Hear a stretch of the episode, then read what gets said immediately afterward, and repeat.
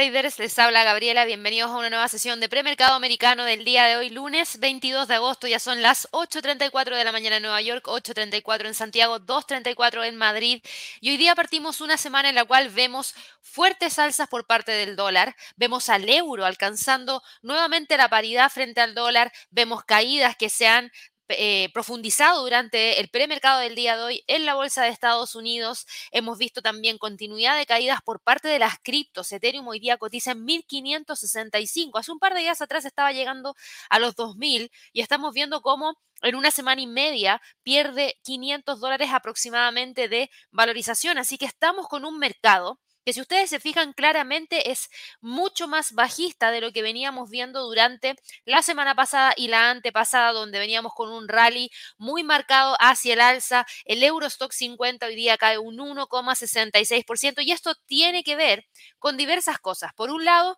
sigue habiendo mucha incertidumbre respecto a todo lo que ha estado pasando en relación al gas, lo que podría generar un impacto directo dentro de la economía de la zona euro, por ende todo el mercado está monitoreando lo que está ocurriendo ahí y está generando incertidumbre. Tenemos también un tema súper importante que es el simposio de Jackson Hole.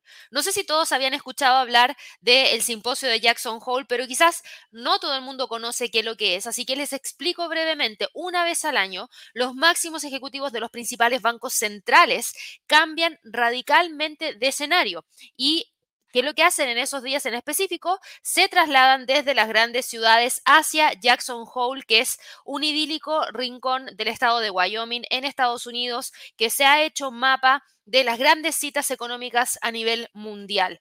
Y aquí estamos viendo que se está generando toda la atención en relación a el simposio de Jackson Hole, va a ser clave para tener mayor claridad sobre el rumbo que podría tomar la economía a nivel global. Los mercados van a estar súper, pero súper atentos a lo que va a decir Jerome Powell, el presidente de la Reserva Federal de Estados Unidos. Es claro que la atención de los mercados a lo largo de todo este año ha estado particularmente enfocado en la evolución de las fuertes presiones inflacionarias que se han dejado sentir en la economía a nivel global y también de la estrategia que están siguiendo los principales bancos centrales para tratar de controlarla. Por ende, por eso es tan importante el simposio de Jackson Hole. Y sí, todos los años es importante, pero en este año en el cual hemos visto medidas súper agresivas para tratar de controlar la inflación que no han tenido efecto, y son medidas que han estado adoptando los bancos centrales, con mayor razón toma mucha mayor relevancia el simposio, ya que vamos a estar muy atentos a ver qué es lo que nos van a decir para poder estimular eh, a la economía, porque esta es una plataforma de discusión abierta sobre los principales temas económicos de mercados accionarios y de, y de divisas perdón, que enfrentan las economías del mundo. Así que aquí donde se reúnen los banqueros, donde se reúnen académicos, donde se reúnen ministros de finanzas, entre otros, es sin duda el lugar donde emanan diferentes políticas estratégicas para toda la economía a nivel mundial. Por eso es tan importante, por eso el mercado está tan enfocado en lo que potencialmente pueda estar ocurriendo durante esta semana en el simposio. Jerome Powell, podría tener la oportunidad de reforzar el mensaje de línea dura del Banco Central. Jerome Powell va a intervenir el día viernes de esta semana a las 10 de la mañana hora de Nueva York y se espera que subraye la determinación de la Fed en la lucha contra la inflación. Hasta ahora el mercado ha anticipado ya un sesgo más agresivo y eso lo vimos durante el comportamiento de la semana pasada, en donde vimos la atención de las alzas por parte de prácticamente todos los índices en Estados Unidos y hoy los volvemos a ver con movimientos bajistas importantes. Hemos visto por un lado caídas dentro de la bolsa de Estados Unidos y por otro lado hemos visto que los rendimientos de los bonos del Tesoro de Estados Unidos a 10 años han vuelto a tocar el nivel del 3% desde un mínimo de casi el 2,5% a principios del mes de agosto. Y este aumento de los rendimientos está dando un nuevo impulso al dólar. Y por eso también tenemos a este dólar tan fuerte frente a todas sus contrapartes, en donde tenemos al dólar index cotizando en 0.28, al euro dólar con un movimiento bajista, la libra dólar con un movimiento bajista, al dólar yen subiendo, entre otras cosas más. Así que este es el tema más importante que vamos a tener durante esta semana. Quería partir a entregarles un poquito de información antes de ir de lleno a revisar qué es lo que ha estado ocurriendo puntualmente en cada uno de los mercados. Así que Para todas aquellas personas que recién se están uniendo, ¿cuál es el tema más importante de la semana? El simposio de Jackson Hole, que está generando mucho movimiento dentro del mercado accionario, dentro del mercado de divisas, especialmente dentro del dólar, y que obviamente ha generado el impacto en las principales pares de divisas y en los principales índices accionarios. Para todas aquellas personas que recién nos están conociendo, los invito a que se suscriban a nuestro canal, recuerden darle clic a la campanita de notificaciones, ojalá que nos regalen muchísimos likes para seguir creciendo y también aprovecho de mencionarles y recordarles que esta es nuestra cuenta oficial en el canal de YouTube de inversiones y trading, no hay otra. Al igual que también en nuestro sitio web ustedes pueden ir a la sección de contacto y van a la página de Contáctenos, ahí van a aparecer las únicas formas de contacto que ustedes pueden tener con nosotros, con nuestra Academia de Inversiones y Trading. Puede ser a través de WhatsApp, que es el WhatsApp que está acá, puede ser a través del chat en línea o a través de estos números de teléfono, teléfonos directos para Chile, México, Colombia y Estados Unidos. Tenemos un correo que es clientes Esta es la forma en la cual ustedes se pueden poner en contacto con nosotros. Y además, estas son nuestras únicas redes sociales, Facebook, Twitter, YouTube, LinkedIn, Spotify e Instagram. Nos falta una más acá que creo que es el canal de TikTok, que lo vamos a colocar dentro del día para que así también lo tengan presente, pero es súper importante que si quieren ir a una de nuestras redes sociales lo hagan directamente a través de acá. Nosotros les hemos mencionado en el pasado que hay algunas cuentas que están suplantando nuestra identidad en Facebook, en Instagram, en Twitter. Por favor, presten atención y no se equivoquen cuando vayan a revisar una. Por ejemplo, nuestra cuenta en Instagram es inversiones y. Esa es nuestra cuenta en Instagram, inversiones y trading.com. Es la única que tenemos. Si encuentran otra con inversiones y 2E o encuentran que está escrito de una manera distinta, bueno, no somos nosotros. Y es súper simple también saber si es que somos nosotros o no. Síganme a mí a través de Instagram. Eh, tengo entendido que es Gabriel Araya FX, les digo inmediato. Dame un segundo que ya se me olvidó cuál era el usuario, pero lo chequeo aquí, lo tengo en el celular, así que déjenme verlo de inmediato y vean si yo sigo o no sigo a esa cuenta de inversiones y trading. Lo mismo pueden hacer con Javier. Eh, y claro, mi cuenta de Instagram es Gabriela Araya FX. Por favor, síganme y ahí se van a dar cuenta en los seguidos, y aquí se los muestro ahí en los seguidos, van a ver si es que yo sigo o no sigo a X cuentas de inversiones y trading y se van a dar cuenta que solamente sigo a una. Esa es la oficial. Por favor, para que no se equivoquen. Y lo mismo en Twitter. Hagan exactamente lo mismo porque sabemos que hay muchas cuentas que están usando nuestra imagen y probablemente la estén usando para hacer cosas malas. Eh, nosotros no, enseñamos, no entregamos señales de trading a través de ningún grupo de Telegram, Reddit, Discord ni nada por el estilo. Así que lo vuelvo a repetir también. Está puesto en mi Twitter y en el Twitter también de inversiones y trading en donde les alertamos que por favor presten atención. Así que si quieren tener la información directa y la real es nuestro sitio web www.inversionesytrading.com. Vayan a la sección de contacto y aquí encuentran todas nuestras redes sociales. Insisto, nos falta solamente la de TikTok acá, que va a estar durante el resto de la jornada de trading del día de hoy. Dicho eso, vámonos ahora con lo que nos convoca, que es el mercado. Hoy día tenemos estos movimientos dentro del mercado y yo voy a partir hablando un poquito acerca de lo que está pasando en Europa. Quiero, eso sí, que se fijen, antes de Europa, lo que pasa con el Hang Seng. El Hang Seng ha continuado con movimientos importantes hacia la baja, eso sí, sin lograr quebrar la zona entre los 19.500 y los 20 1.300, se ha quedado metido dentro de esos niveles, pero hoy día logró cerrar con una caída de 0.59%. Hoy día es un día bastante tranquilo en términos de calendario económico. No hay muchos fundamentales, solamente hemos tenido algunos fundamentales, como por ejemplo el dato de inflación que se dio a conocer durante la jornada de trading del día de hoy, em, en este caso para la economía de Hong Kong, y está con una cifra de un 1,9% por debajo de lo que el mercado esperaba, sin gran relevancia. Tenemos datos de Canadá que ya se dieron a las 8.30 hora de Nueva York, pero si ustedes se fijan es un calendario económico completamente tranquilo, recién vamos a tener algo de movimiento ya para la sesión de Asia con la cifra de PMI del sector de servicios para Japón. Por ende, por calendario económico no tenemos movimientos ni para el Hang Seng ni tampoco para los índices en Europa. Y el Eurostock 50, sin embargo, está cayendo un 1,71%, está quebrando los 3.675, está buscando alcanzar los 3.648 2028 como próximo nivel más importante. Entonces, presten atención con lo que está ocurriendo con el Eurostock 50, porque hay otra razón por la cual estamos viendo movimientos tan fuertes dentro de esta, eh, de la bolsa en general, de las bolsas mundiales a nivel general. Y ojo con esto, porque hay cierre de fábricas en China, hay retrasos en el transporte marítimo en Europa, hay reducción de la producción agrícola en Estados Unidos. Todo esto está causando y está siendo causado por graves sequías que están afectando a las mayores economías del mundo. No sé si ustedes hoy día prendieron el televisor y vieron las noticias bien temprano, pero yo sí lo hice y había una noticia de la grave sequía por la cual está pasando China que a uno le parece impresionante porque hace un par de semanas atrás habían inundaciones a más no poder. Bueno, hoy están frente a una ola de calor tan fuerte que están perdiendo una gran cantidad de predios agrícolas ante la sequía. Las imágenes mostraban cómo la tierra se estaba también partiendo, etcétera. Entonces, eso significa que es muy probable que tengan también problemas de generación de energía. Y si hay problemas de generación de energía, ¿qué es lo que pasa con China? Empiezan a reducir la cantidad de horas que pueden estar abiertas las fábricas, entonces empieza a haber cierres de fábricas. Eso va a generar una interrupción probablemente en la cadena de suministro. Hay muchos que están afirmando que los periodos de sequía se deben en parte a patrones meteorológicos estacionales como eh, la niña, que yo creo que muchos de ustedes han escuchado, pero también están relacionados con las consecuencias de la degradación del suelo y también el cambio climático. La provincia china de, de Sichuan acaba de anunciar que va a ampliar los cortes de energía industrial y va a activar su mayor respuesta de emergencia. Y esto va a afectar a fabricantes mundiales como Apple, como Foxconn, como Toyota, como Volkswagen que es mm, una, interrupción bastante fuerte y que no prevían tener.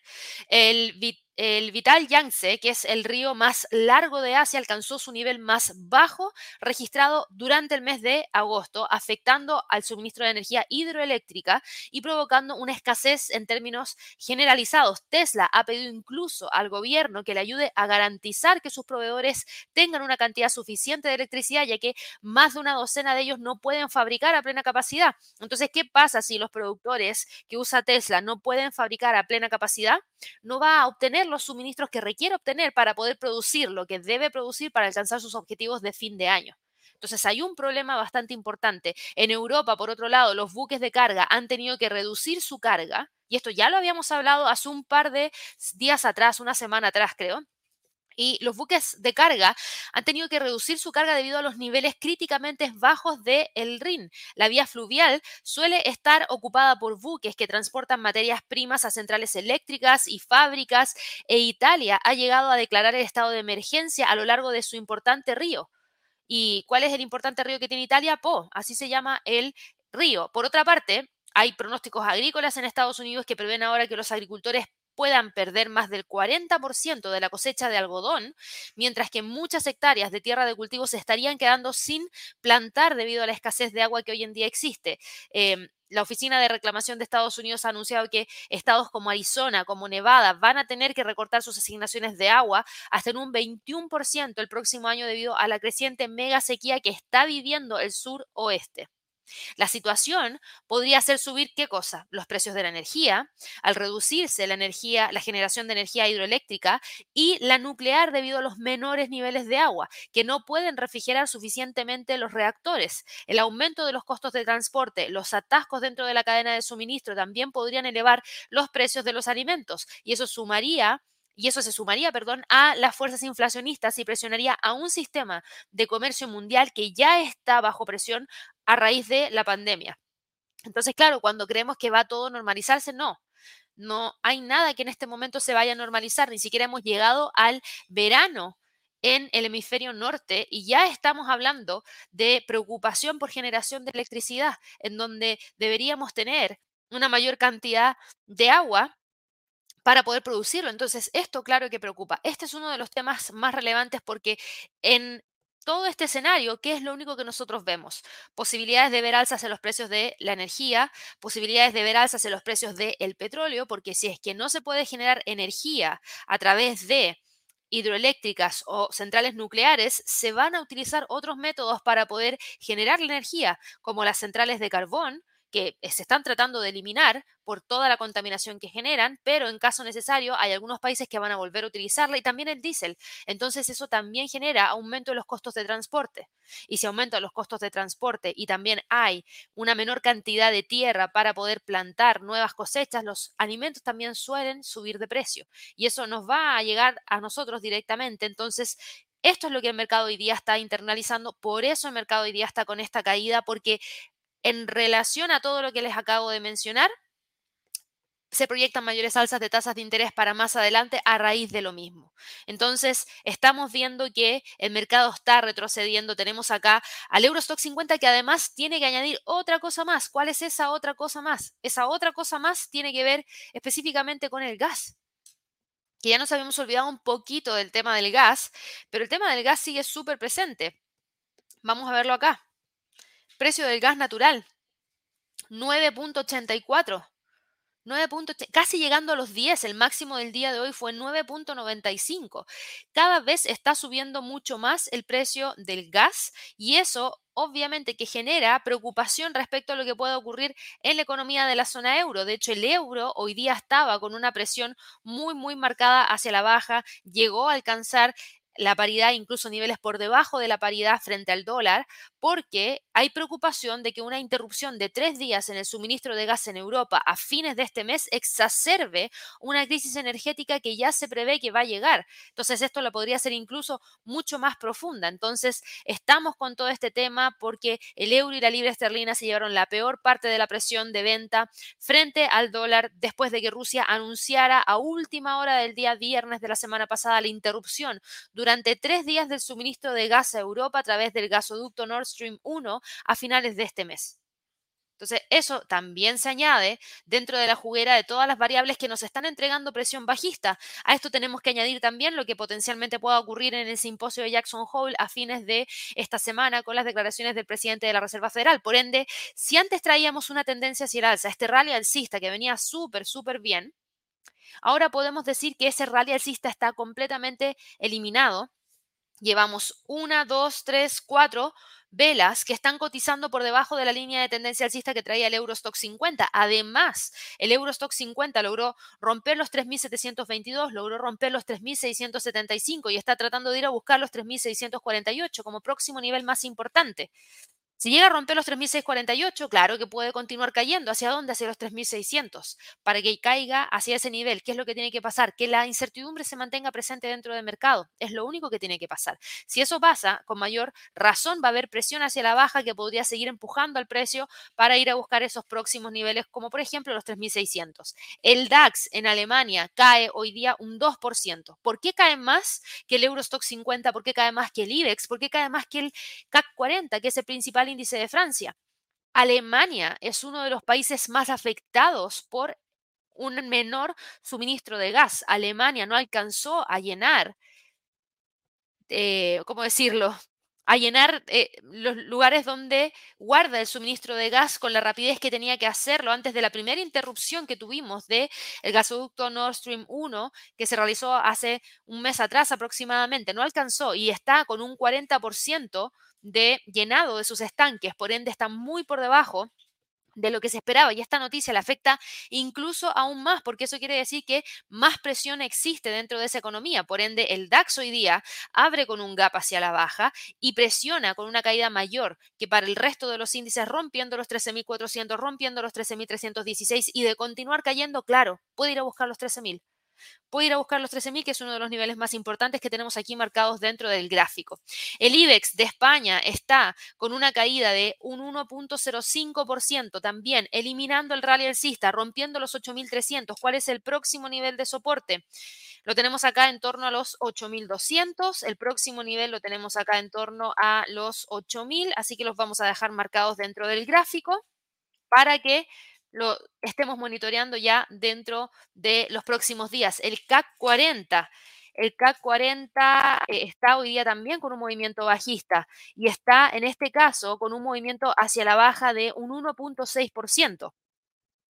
Y está cotizando en 6.392. Está rompiendo los 6.454 Vamos a bajar esto hacia acá. Este es el próximo nivel más importante, 6.377. Si lo llega a quebrar, claro que puede continuar cayendo. También eliminó el rally alcista y estamos dentro de esta gran zona entre los 6.600 y 5.800 que podría eventualmente tratar de ir a buscar. Así que tenemos una presión muy, muy, muy marcada por parte de todo el mercado en general en Europa y obviamente es lo que hoy día eh, está preocupando a todo el mercado, ver si es que realmente vamos o no a tener algún tipo de movimiento mayor. Yo les decía, el simposio de Jackson Hole es súper importante, vamos a estar muy atentos a lo que vaya a ocurrir durante toda esta semana para ver qué es lo que podríamos tener como información respecto a nuevos cambios de tasas de interés. De hecho, yo voy a ir a ver acá de inmediato el Countdown to el FOMC, la, la, herramienta que nos permite monitorear las probabilidades antes de la próxima reunión de política monetaria, que es el día 21 de septiembre. Fíjense la probabilidad de tener un alza de 75 puntos base. Volvió a estar más elevada la probabilidad de ver un alza de 75 que un alza de 50. 54,5% de probabilidad de ver un alza de 75 puntos base en la próxima reunión de política monetaria. Así que ahí la vamos a estar monitoreando muy de cerca porque si esto se mantiene o si esto se incrementa, con mayor razón existe la posibilidad de que tengamos al Banco Central Europeo generando cambios en las tasas de interés en la próxima reunión, como también a Estados Unidos. Y con estos datos que les acabo de mencionar, se genera una mayor preocupación respecto a que la inflación en temas tan claves como es la electricidad, como es el transporte como son los alimentos, que todavía siga siendo un tema, vamos a ver cómo los bancos centrales van a poder afrontar esto, porque, insisto, no es lo mismo que teníamos de inflación a raíz de la crisis financiera subprime. No es lo mismo, porque ahí no estábamos hablando respecto a ítems tan básicos dentro de lo que un ser humano requiere todos los días, sino que ahí estábamos hablando específicamente de algunas cosas que tenían mayor valor y que, claro, con un alza de tasas de interés se dejan de consumir y con eso se frena la inflación. Aquí no es tan directo lo que hace el Banco Central y el impacto que tiene dentro de los precios de estos activos. Tiene que ver más con otros temas que están ocurriendo. Y ojo, este tema es súper importante. De hecho, esto es parte de lo que nosotros vamos a estar hablando en el próximo Bootcamp de Trading el 31 de agosto en Bogotá y que vamos a estar transmitiendo a través de streaming para todo el mundo. Así que si todavía no han reservado su cupo, si todavía no han visto cómo poder acceder, los invito a que ustedes vayan rápidamente a revisar el sitio web de inversionistrading.com. Aquí les estamos dejando el enlace compartido a través del chat y es el primer enlace que ven en la descripción de este video. Nos quedan muy poquitos días. El próximo martes vamos a estar volando hacia Bogotá muy temprano en la mañana, así que probablemente ese día no van a tener premercado porque vamos a estar arriba de un avión, pero em, ya vamos a estar allá en Bogotá y eso nos alegra muchísimo. Y la primera parte es de análisis fundamental. De hecho, dentro de la primera parte, yo les voy a explicar cómo funciona un ciclo económico y cómo ustedes pueden ir identificando nuevas tendencias a partir de la interpretación de lo que se nos va entregando día tras día en cuanto a indicadores económicos y un montón de otras cosas más. Y además vamos a hablar de un tema que a mí me llama muchísimo la atención que tiene que ver con la catástrofe alimenticia y la escasez de energía que obviamente generan oportunidades de inversión, pero es lo que nos va a preparar para las tendencias que se vienen para más adelante. Este tema de los alimentos, este tema de la escasez energética, no es algo que vaya a desaparecer de un día para otro, no, es algo que probablemente marque la tendencia de todo el año 2023 y si van en este, a este bootcamp vamos a estar hablando acerca de eso específicamente, así que ojalá que puedan participar, no se lo pierdan, va a estar súper súper informativo con mucha información en donde les vamos a entregar herramientas que los permitan seguir potenciando sus conocimientos en el mercado para poder invertir y tomar sus propias decisiones y su y también para que tomen el control de sus inversiones. Javier, por otro lado, les va a estar hablando acerca de portafolio de inversión, cómo crear una, una, cartera de inversión optimizada, basadas en las condiciones de mercado. Les va a entregar herramientas para poder evaluar activos, les va a estar entregando técnicas para poder gestionar el riesgo y para poder diversificar la, la cartera. Así que va a estar muy completa esa sesión. Y por último, vamos a hablar acerca de trading algorítmico, que es lo que se viene para más adelante, que es lo que vamos a tener que estar monitoreando ya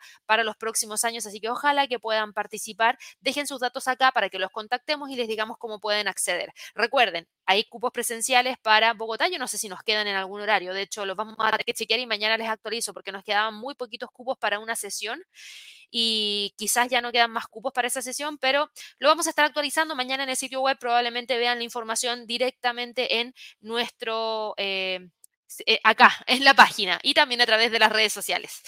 Volvamos ahora con lo que está pasando dentro del mercado. El Standard Poor's está hoy día con una caída de un 1.15%, está rompiendo los 4.195, los 4.200 y de continuar con la caída podría tratar de ir a buscar los 4.120, en extensión los 4.080 y desde ahí incluso los 4.000. ¿Las caídas son esperables? Claro que sí, ya lo hablamos, ya hablamos acerca de las razones por las cuales la bolsa hoy día está cayendo. Eh, tenemos también otro tema porque, eh, por ejemplo, estamos frente a un ajuste de cuentas que se está dando frente a algunos de los principales bancos de Estados Unidos y del mundo en general, porque tenemos a Credit Suisse, que se batía en duelo con todos los titanes de Wall Street por un puesto en la elite de los bancos de inversión que finalmente terminó llegando a su fin.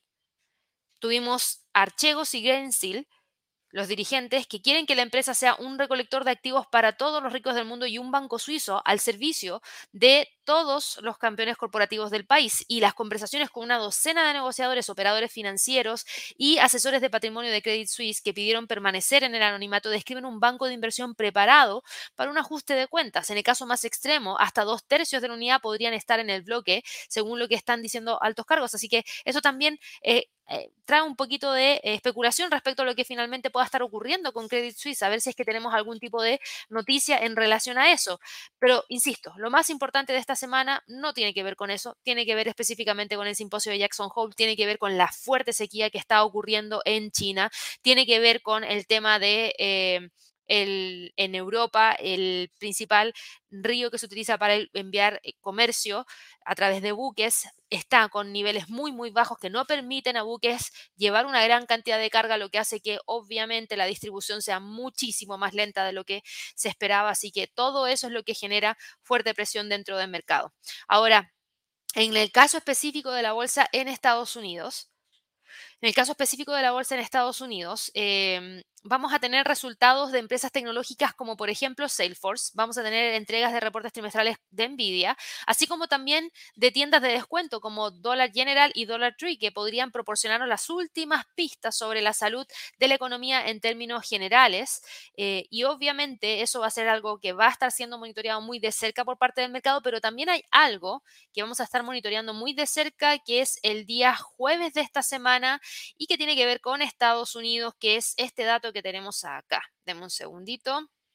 Esto es, eh, lo tenemos el día jueves. No, acá está. Día viernes, precio del gasto en consumo personal subyacente.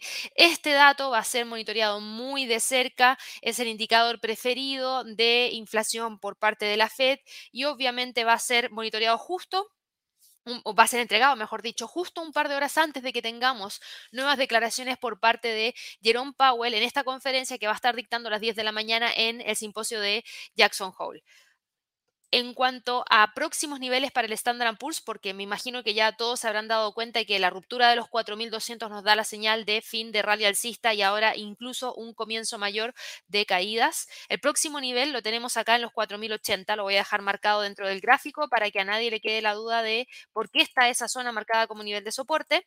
Tiene que ver con la acción del precio que tuvimos en periodos anteriores. Aquí tuvimos al activo operando entre los 4.200, 4.080 como niveles más importantes y también tuvimos algo muy similar durante el periodo de fines de mayo y el día 9 de junio entre los 4.080 y los 4.200. Por otro lado, tenemos acá al Dow Jones y el Dow Jones está hoy día con una caída de 0.99%, está rompiendo los 33.500, también estaría confirmando la ruptura de la línea de tendencia alcista que trae desde el 15 de julio y estaría continuando con el movimiento para tratar de ir a buscar el próximo nivel en 32.924. El Nasdaq, por otro lado, está con una caída de un 1.39%, un 1.4%, ya lleva varias jornadas con movimiento bajista, incluso volvió a reingresar a la línea de tendencia hacia la baja que trae desde los máximos que tuvimos el 28 de diciembre con la vela del día de hoy. El próximo nivel de soporte estaría en 12.916 y el Russell está hoy día también con una caída de un 1.14%, rompiendo los 1.951,50, tratando de ir a buscar el próximo nivel en torno a los 1.900. Obviamente todo lo que ha estado ocurriendo genera incertidumbre dentro del mercado Hay temores de quiebra, por ejemplo, que ya invadieron a la cadena de cines la semana pasada. Tenemos a Cineworld que acaba de confirmar que se está preparando para presentar el capítulo número 11 las acciones de esta empresa, y lo vamos a ver acá de inmediato para que quienes no estaban enterados de esta noticia, Cineworld está acá.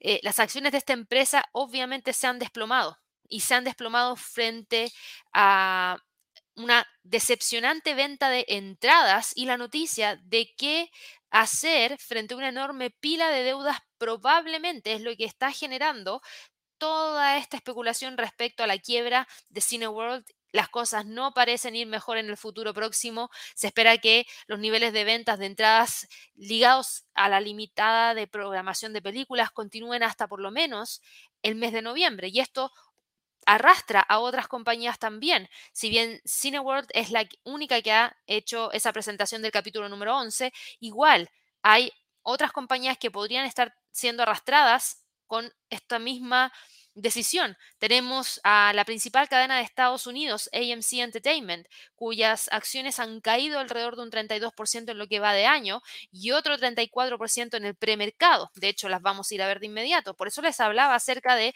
Cineworld, porque yo sé que algunos de ustedes siguen muy, muy de cerca a eh, esta compañía y AMC Entertainment está hoy día con un movimiento importante hacia la baja. Así que ojo con lo que ocurre. Está cotizando en el premercado en 11.08 obvio, es una caída importante porque podría pasarle algo similar a lo que le está pasando a Cineworld.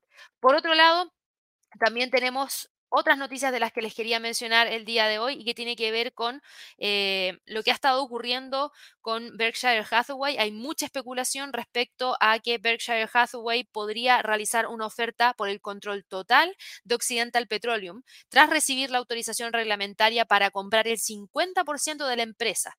La Comisión Federal de Regulación de Energía dijo que su autorización era coherente con el interés público y estaba sujeta a varias condiciones y tras las noticias, Vamos a ver aquí a Oxy. ¿En qué está Oxy?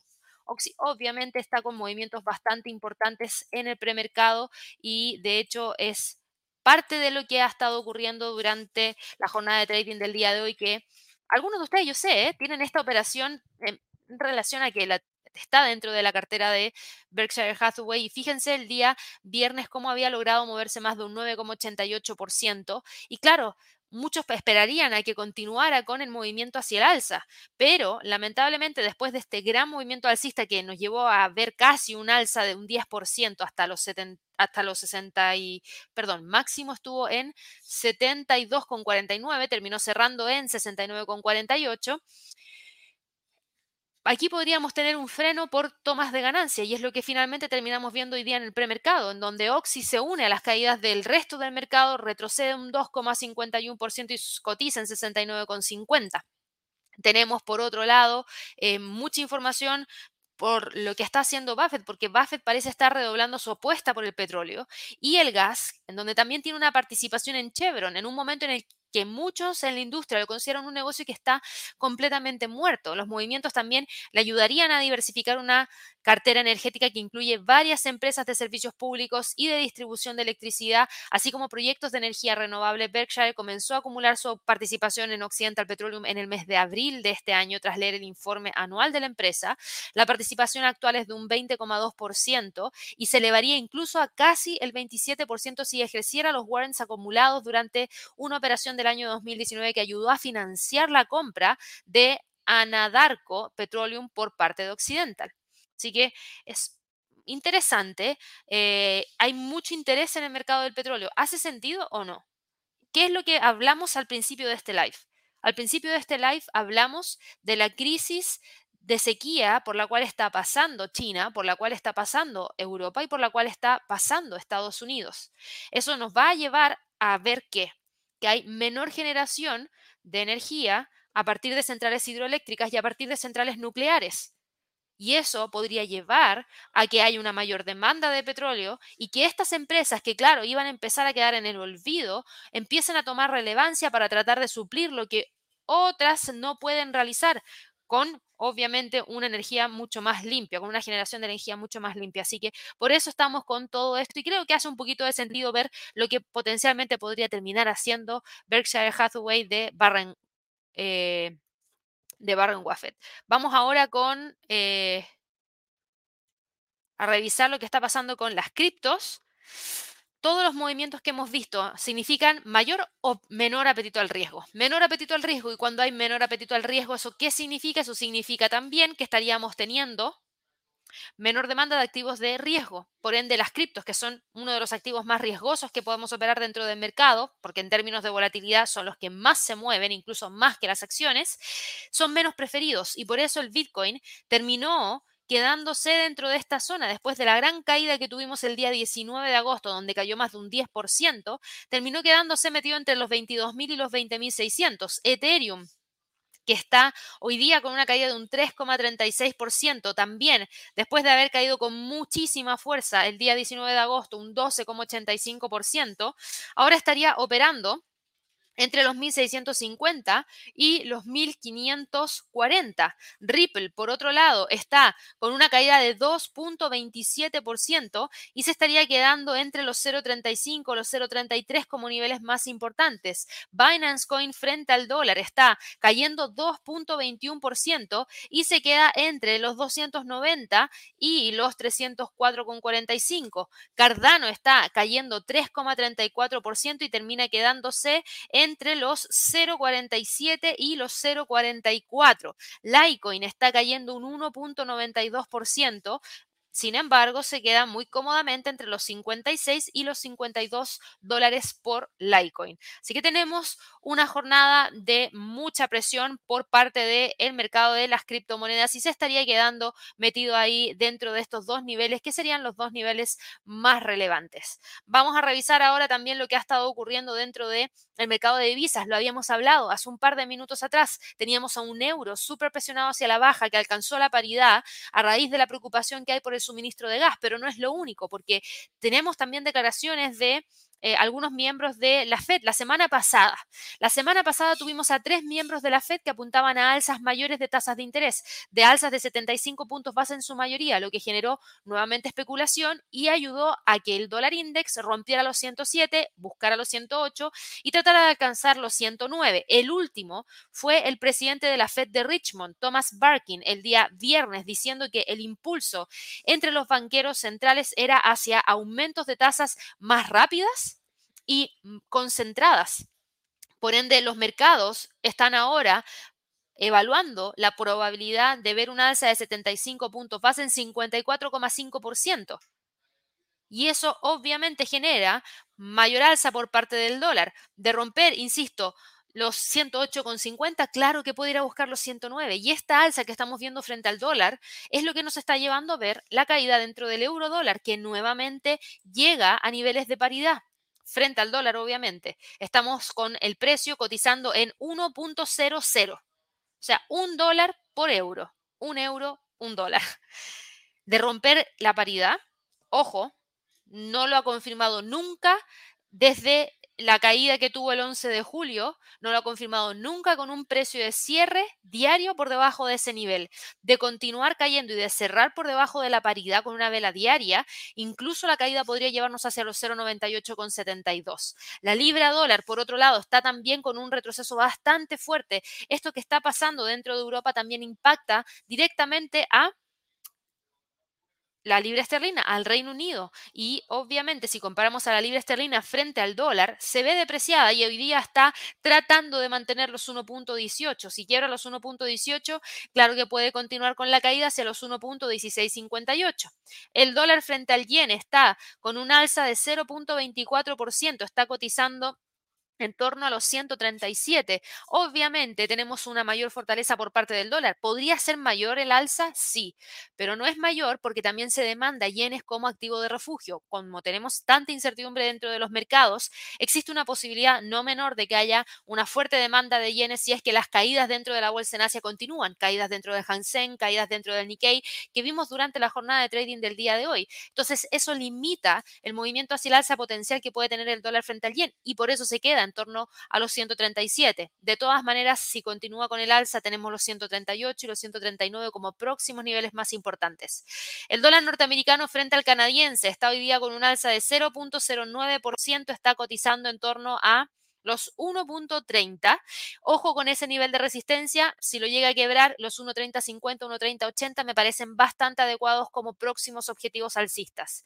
El australiano dólar hoy día está, a diferencia de lo que pasa con el euro, libra, yen y el canadiense, el australiano está ganando terreno frente al dólar. El australiano está ganando terreno frente al dólar, el dólar neozelandés está ganando terreno frente al dólar y esto también tiene que ver con una mayor apreciación por parte de la divisa ligada a materia prima por lo que potencialmente pueda ocurrir con los precios de las materias primas. ¿Cuáles son los países que más exportan materias primas en el mundo? Dentro de los principales países está Australia y está Nueva Zelanda. Si se proyecta que va a haber un alza en las materias primas, también debería proyectarse una mayor demanda tanto de dólar australiano como de dólar neozelandés por estos mayores precios que podrían presentar las materias primas que estos países exportan hacia el resto del mundo.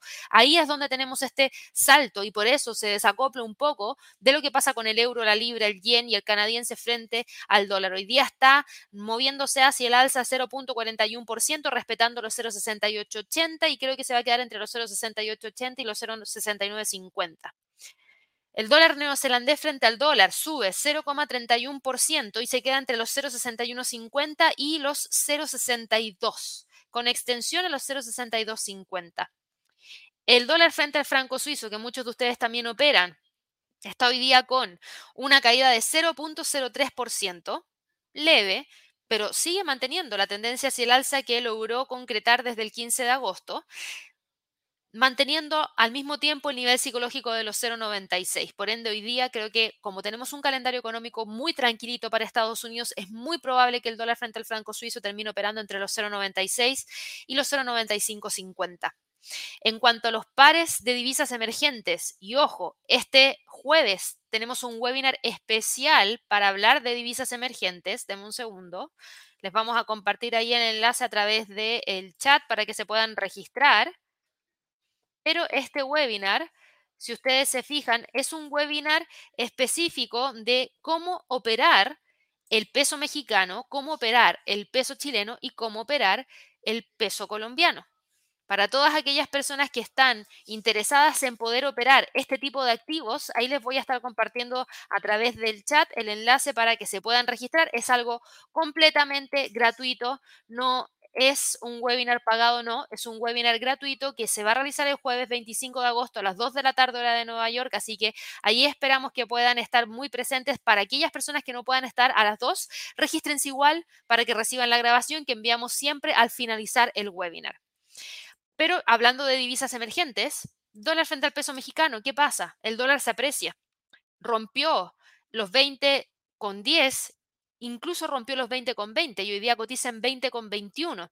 De continuar con el alza y de quedarse por sobre los 20 con 20, claro que puede continuar. ¿Hacia dónde? Hacia el próximo nivel, 20 con 40, 20 con 50. El dólar frente al peso chileno sube 0,62%, tocó los 950 pesos de continuar con el alza, claro que puede buscar los 9.65. ¿Y por qué está subiendo? Porque el dólar está mucho más fuerte que todas sus contrapartes, a excepción de el dólar australiano y a excepción del dólar neozelandés. El dólar frente al peso colombiano también está con un alza de 0.39% y se mantiene firme sobre los 4.362. El dólar frente al sol peruano sube 0.11% y trata nuevamente de testear los 3.86 como nivel más importante de resistencia. Eso es lo que ha pasado en el mercado de divisas. Y en cuanto al mercado de materias primas, fíjense lo que pasa con el mercado de materias primas. Tenemos acá al petróleo quedándose en 87,65. El precio está entre los 90 y los 86 como niveles más importantes. Tenemos una línea de tendencia bajista que se trae desde el día 17 de junio entre los 92 y los 86. Por ende, tenemos que evaluar qué es lo que potencialmente podría estar ocurriendo acá. Tenemos por otro lado al oro. El oro está con una caída de 0.7%, está cotizando en 1.734. La fortaleza del dólar es lo que hace que el oro caiga y lamentablemente ya nos olvidamos hace muchísimo rato de esta línea de tendencia alcista y de los 1800 y ahora el precio acaba de reingresar a la zona entre los 1740 y los 1700 como niveles más importantes. La plata está por una caída de un 1.04%, está cotizando en 18,90 perdón, 18,85 y de continuar cayendo podría tratar de ir a buscar los 18,13. El cobre está con una caída de 0 de un 1%, pero se mantiene firme entre los 3,70 y los 3,52. El gas natural está con una caída, con un alza, perdón, no con una caída, con un alza muy fuerte de 5,84% buscando los 10. Ese es el nivel más importante. Si nosotros achicamos el gráfico y nos vamos a un gráfico mensual, quiero que vean cómo el gas natural sí ha tenido niveles más altos. Pero cada 0.50 hay una resistencia importante. Por ende, si el precio efectivamente logra cerrar por sobre los 10, ¿cuál sería nuestro próximo nivel más importante? 10,50, luego 11, luego 11,50, luego 12, ¿hasta cuándo? Hasta llegar a los máximos que se alcanzaron durante el mes de diciembre del 2005, cuando el precio alcanzó un máximo en 16,47. Así que mucha atención con lo que pueda estar ocurriendo con el gas natural, de que tiene tendencia alcista, la tiene, así que yo la voy a ajustar de inmediato. Esta es la línea de tendencia hacia el alza que trae y de claro que podría tratar de ir a buscar el próximo nivel en torno a los 11. El trigo está con una caída de 0.34%. Está operando en 766.4, se queda entre los 7.80 y los 7.40. El maíz está hoy día con una caída de 0.04% y termina quedándose entre los 620 y los 650. La soya sube 0.13%, pero igual se queda súper tranquila en torno a los 1550 y el paladio cae 5,38%, una caída súper fuerte en torno a los 2000 y esto también tiene muchísimo que ver con esos cierres y paralizaciones de fábricas o reducción de tiempo en la cual pueden estar operando en, ese, en esa región Sichuan, en China en específico, por el tema de la crisis energética por la que están pasando, lo que afectaría a la producción de Tesla, a la producción de Volkswagen, a la producción de Toyota. Por ende, el paladio, que es uno de los principales metales que se utiliza, eh, metales no, denme un segundo. El paladio se utiliza para los catalizadores los catalizadores de los vehículos y es un elemento químico, no es un metal, es un elemento químico que obviamente eh, se utiliza muchísimo para tratar de diseñar los vehículos para que traten de emitir la menor cantidad posible de gases contaminantes. Entonces, con esto se construyen los catalizadores, pero si van a haber paralización en las producciones de estas tres fábricas, que no es una cantidad menor, también deberíamos tener una menor demanda y eso es lo que también ha llevado a que el precio genere este movimiento hacia la baja. Así que bueno, con eso estaríamos ya revisando todo lo que pasó dentro del mercado durante el premercado. Espero que eh, les haya servido para estar súper informados. Yo ahora voy a ir rápidamente a revisar preguntas que hay aquí a través del chat, que sé que hay muchas personas que están comentando. Aquí Marta nos decía, ¿qué crees que está ¿Por qué crees que está cayendo el mercado? Ya resolvimos esa pregunta. Tiene que ver muchísimo con el tema de la crisis energética que estaría ocurriendo en China, Europa y Estados Unidos, junto con incertidumbre respecto a próximas decisiones de política monetaria tras los comentarios de los miembros del FOMC y también por lo que pueda ocurrir el viernes con la nueva declaración de Jerome Powell, presidente de la Fed, en el simposio de Jackson Hole en Wisconsin. Así que para que lo tengan presente. Bagual, buen día. Em, Owens, buenos días también para ti. Yomar me preguntaba cómo vemos a Moderna, la vamos a ver acá de inmediato. Moderna, el viernes cerró. El viernes cerró. Em, el viernes cerró con un movimiento bajista bastante importante, porque estaba, si tú te fijas, un gap, segundo gap, tercer gap hacia la baja. Estamos hablando de un movimiento de acumulación de caída de alrededor de un 17%, lo que es muchísimo para Moderna. Así que vamos a ver acá de inmediato, un segundo. Moderna Moderna está hoy día cotizando en el premercado con una caída de 0.84%. No es una gran caída, es eh, una caída, y, disculpen ahí, me estaba tratando de acordar cuál era el, lugar donde se hacía el simposio de Jackson Hole y dije recién Wisconsin, no, es Wyoming, un alcance de nombre, disculpen ahí. Em, Moderna está hoy día con esta caída de 0.84%. Y sabes que si tú achicas el gráfico, te vas a dar cuenta que está entre los 190 y 118,32. Está rompiendo los 155, está continuando con la caída del día de hoy. Por ende, siento que es mucho más adecuado analizar la posibilidad de que el precio vaya a buscar los 140 a que vaya a buscar los 160 o los 170 en la parte superior, porque la condición actual de mercado es más bajista que alcista y bajo esa condición de mercado más bajista que alcista es el escenario más probable ver la continuidad de las caídas, por ende por lo mismo, se me hace mucho más adecuado que dentro de los próximos días trate de ir a buscar los 140, a que vaya a buscar nuevamente los 160, los 170 como próximos niveles. Vamos ahora con otra pregunta aquí a través del chat. Aquí me preguntaban, Paro, si podíamos revisar a Amazon. Claro que sí, Amazon está hoy día. Déjame ver acá. Amazon hoy día obviamente se acopla a las caídas que está presentando el resto del mercado. El viernes cerró en 138,23 y hoy día estamos con eh, Amazon retrocediendo y quedando en 135 aproximadamente, 135,35 tras caer un 2.08%. O sea, estaría rompiendo ese nivel de soporte que teníamos marcado acá en los 136 el precio se aproxima cada vez más a la línea de tendencia alcista que trae desde el 13 de julio. Si es que continuamos con las caídas, Amazon claro que podría romper la línea de tendencia alcista y llevarnos hacia los 128. Prestaría muchísima atención a lo que pueda estar ocurriendo durante toda esta semana para poder definir cuáles podrían ser los próximos niveles para Amazon. Buenos días aquí para todas las personas que nos están haciendo llegar saludos. Verónica Raulillo, Juan, que nos preguntaba por el peso chileno versus el dólar, ya lo revisamos. Buenos días, Jorge, Elizabeth, Claudio también, ya vimos al dólar frente al peso chileno.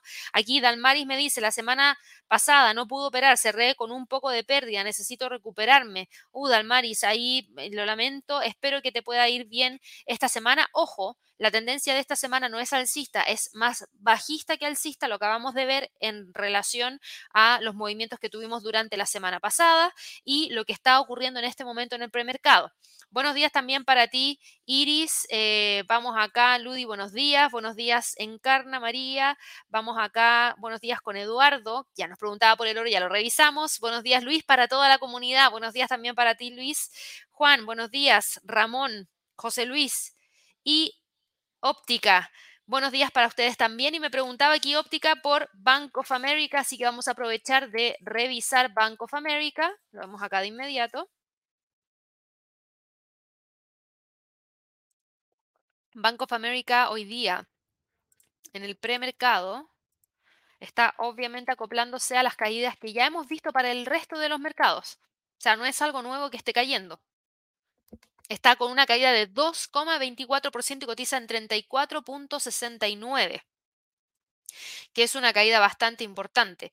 De continuar con el retroceso, claro que puede buscar los 34 e inclusive podría tratar de quedarse entre los 34 y los 33 una vez más. ¿Te acuerdas que tuvimos al precio de Bank of America entre el 19 de julio y el 9 de agosto todo el tiempo operando entre los 34 y los 33? Bueno, es una posibilidad porque la caída del día de hoy de 2,20% nos vuelve a dejar muy cerquita de esos 34 y si lo llega a quebrar no podemos descartar que el precio vuelva a quedarse dentro de esa zona. Vamos acá con otras preguntas. Gracias ahí Luis por los saludos. Rafael me pregunta por el SPI y Meta. El SPI es el Standard Poor's y ya lo revisamos, así que me lo salto. Voy a ir a revisar a Meta, porque Meta no la hemos visto. Y Meta Platforms está hoy día también con movimientos marcados hacia la baja. Está con una caída de alrededor de, te digo de inmediato, un 1,58%. Es una caída un poquito más leve que la caída que estaba presentando Amazon una caída más leve de lo que estaba presentando Bank of America, pero es una caída al fin y al cabo, un retroceso de un 1.58%. Y de continuar cayendo, claro, eh, ojo ahí, tienes 265,50. Dame un segundo. A ver si pongo los 165. Sí, 265 es uno de los niveles más importantes. Fíjate, lo viene manteniendo desde el día 4 de agosto. Por ende, de romper los 165, podría tratar de ir a buscar el próximo nivel en 160 y 154,54 como próximo nivel más importante. Así que creo que ahí hay algo bastante interesante que también vamos a tener que estar monitoreando ya dentro de las próximas jornadas. Vamos ahora a revisar qué es lo que está pasando con otras preguntas, Leo, buenos días. Mari, buenos días.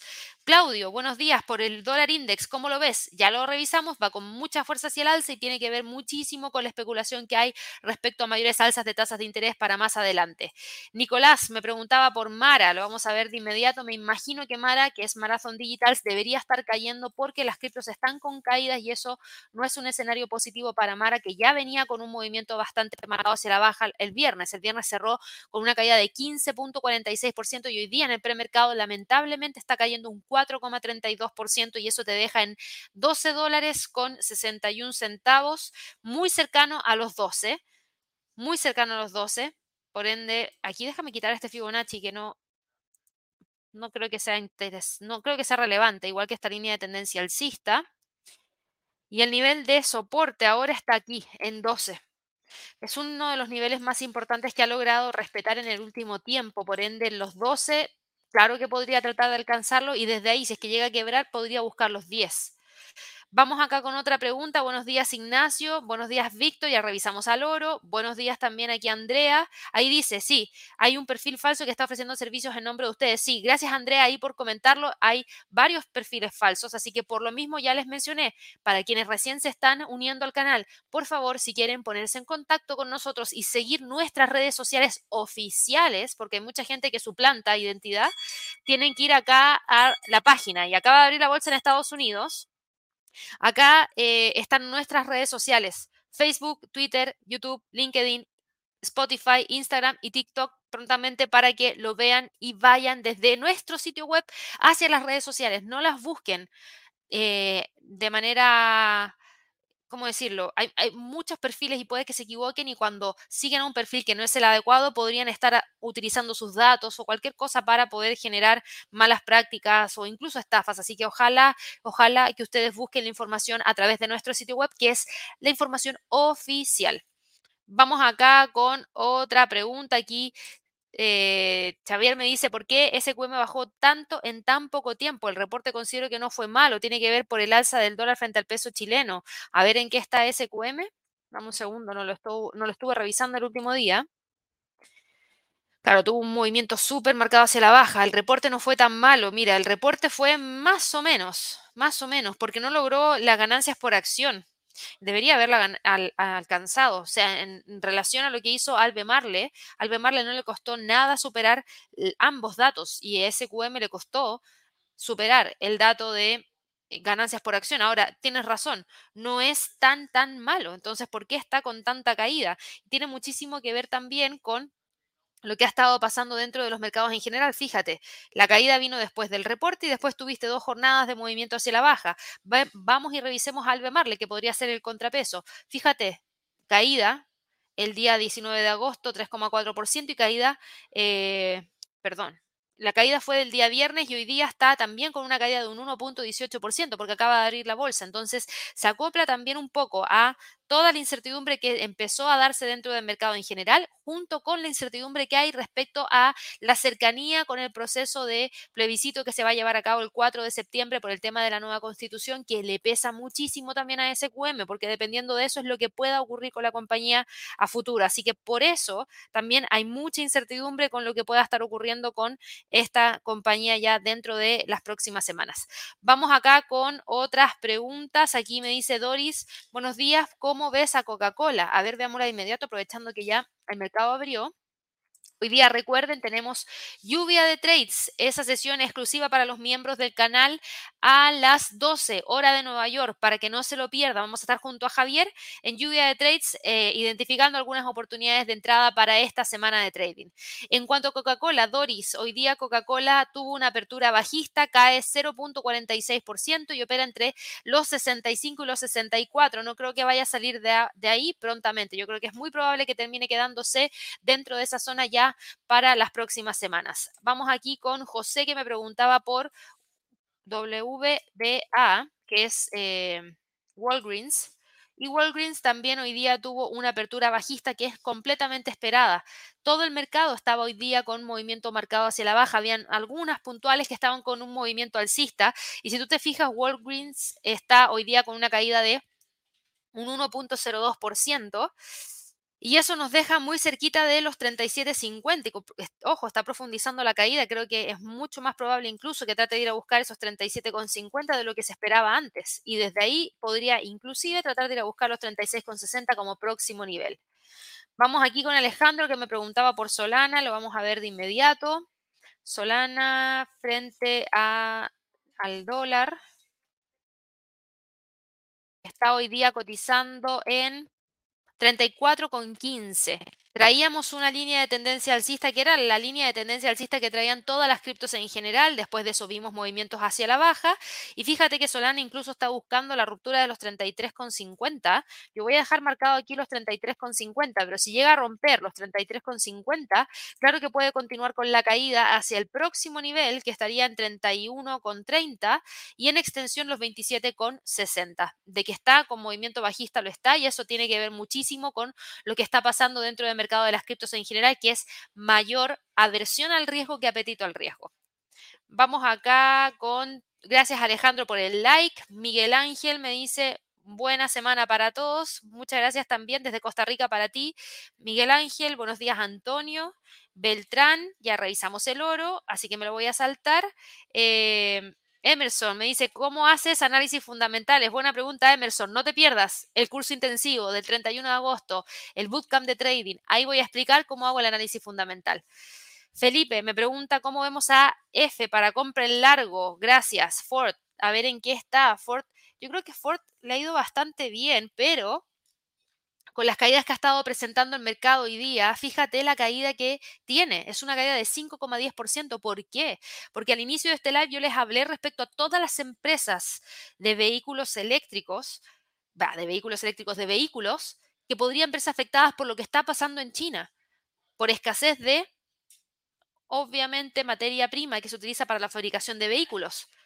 Y eso también se acopla a los movimientos que está presentando Ford. No me sorprende que Ford hoy día esté con esta caída después de saber que Volkswagen, que eh, también Toyota, como Tesla, podrían verse fuertemente impactados por estos cierres de fábrica o por también los eh, tiempos de producción menores en estas fábricas que le entregan servicios, productos, materias primas a estas compañías para la fabricación de sus vehículos. Entonces hace sentido hoy día que Ford esté con esta caída tan grande.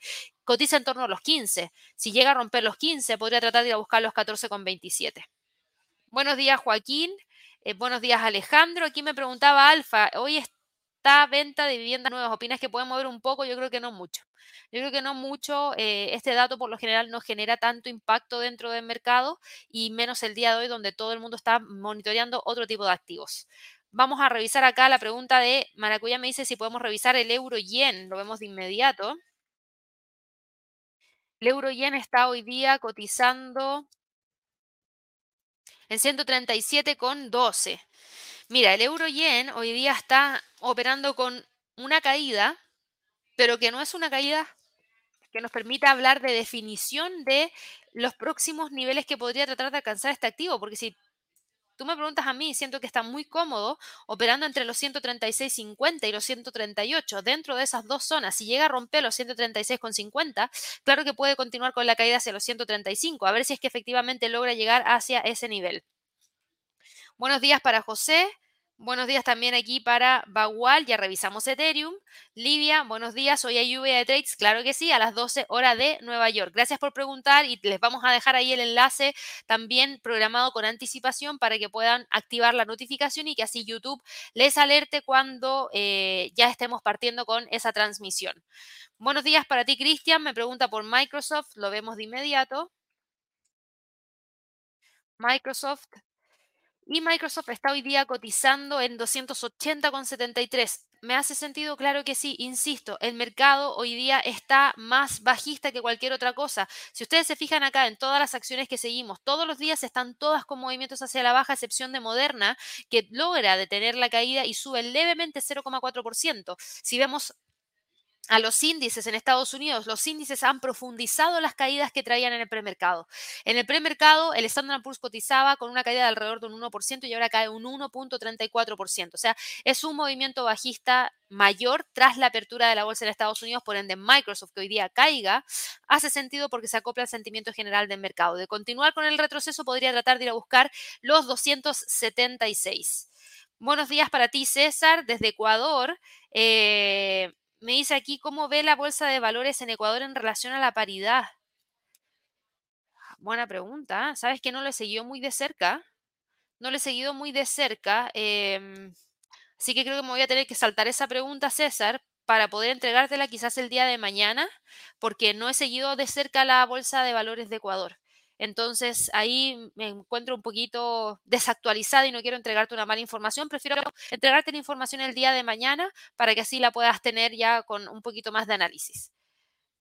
Aquí me preguntaba Sonia por Apple, vamos a verlo de inmediato y vamos a ir ya con las últimas preguntas del día de hoy. Apple lamentablemente también se acopla a las caídas que había presentado toda la bolsa el día de hoy, abrió con un gap bajista bastante fuerte, cae un 1.44% y nos deja por debajo de la línea de tendencia alcista que trae desde el 12 de julio. Eso sí, todavía sobre los 167.50 y todavía sobre los 103, perdón, los 163,80. Lo que no se ve muy cercano de alcanzar es la resistencia en los 180. Yo creo que es más probable que vaya a buscar los 167.50 y los 166 que ir a buscar niveles superiores. Vamos acá con otras preguntas, buenos días para Oscar. Carla desde Arequipa me dice, ¿cómo ves al litio? Mira, acabamos de revisar a dos empresas que tienen exposición al litio, Albemarle y SQM, y ambas están con un movimiento hacia la baja. En sí, el litio no es algo que tú puedas operar directamente a través de las plataformas todavía, pero sí lo puedes hacer a través de algunos activos que tengan exposición al litio como Albemarle, como SQM, y ambas hoy día están con un movimiento hacia la baja. Buenos días, Edil, desde Perú nos dice, buenos días también a Ana que nos mencionaba acerca del petróleo. Y voy con eh, las últimas preguntas de ahora. Marcel me decía, Gaby, ¿cuál puede ser un buen refugio para soportar las bajas que analistas empezaron en agosto y seguirán en septiembre? Buena pregunta. Mira, partiendo, si es que tú crees que el mercado va a caer, ¿por qué no puedes tomar una exposición de venta? Esa es mi primera pregunta. Puede ser porque quizás estés operando bajo una regulación que no te permita realizar venta corta. Porque si puedes realizar venta corta, entonces, ¿por qué no tomas eh, en, consideración eh, tu opinión de mercado, que es una caída? Eso sería mi primera pregunta. Ahora, si quieres evaluar lo que está pasando dentro del mercado, buen refugio para soportar las caídas, ¿qué es lo que está cayendo y qué es lo que está subiendo? Está cayendo el mercado accionario, pero está subiendo el dólar. Ahí tienes una correlación inversa, en donde tienes caídas dentro del mercado accionario y alzas por parte del dólar. Entonces, si quieres tomar ventaja de eso, quizás el movimiento hacia el alza del dólar, si es que continúa dándose, podría ser una buena oportunidad también. Y vamos con la última pregunta del día de hoy. Buenos días para ti, Gastón. Gracias ahí por los saludos. Carlos me pregunta, ¿cómo ves Alibaba y las acciones chinas? Hace rato que no vemos Alibaba, así que veámosla de inmediato y con eso cerramos la transmisión del día de hoy. Alibaba está hoy día cotizando en 90,44. Trató de salir muy bien hace un tiempo atrás, por sobre los 120 en julio. Lamentablemente después de eso a China se le ha venido todo en contra con nuevos confinamientos, con ahora este tema relacionado a la crisis energética por la que están pasando por ende no pinta muy bien en la economía de China en general. De continuar con la caída, el precio de Alibaba podría buscar la ruptura de los 88.00 y de ser así, claro que puede buscar nuevamente los 80.50. Además, sigues expuesto todavía a cualquier tipo de multa o prohibición que pueda realizar el gobierno chino a estas empresas que también tienen exposición en otros mercados, sobre todo el mercado estadounidense. Así que bueno, con eso ya voy terminando la transmisión del día de hoy. Recuerden, a las 12 horas de Nueva York tenemos lluvia de trades. Para todas aquellas personas que recién nos están conociendo, suscríbanse, denle clic a la campanita de notificaciones y ojalá que nos regalen muchísimos likes y nos vemos dentro de un par de horas para quienes van a lluvia de trades y para quienes no, nos vemos mañana a las 8.30 hora de Nueva York en un nuevo live de premercado americano. Que esté muy bien. Hasta luego.